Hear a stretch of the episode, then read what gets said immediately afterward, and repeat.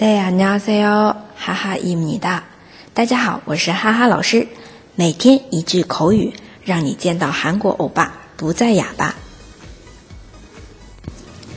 今天我们要学的一句呢，是对嗓门儿比较大的同学，有的时候会用到的，因为在一些特定的场合，比如说图书馆，或者是其他人在睡觉的时候，嗓门儿大的同学可能一如既往的洪亮嗓音啊，这时候我们就可以跟他说小点声，用韩文来说，소리좀낮추세 요， 소리좀낮추세 요。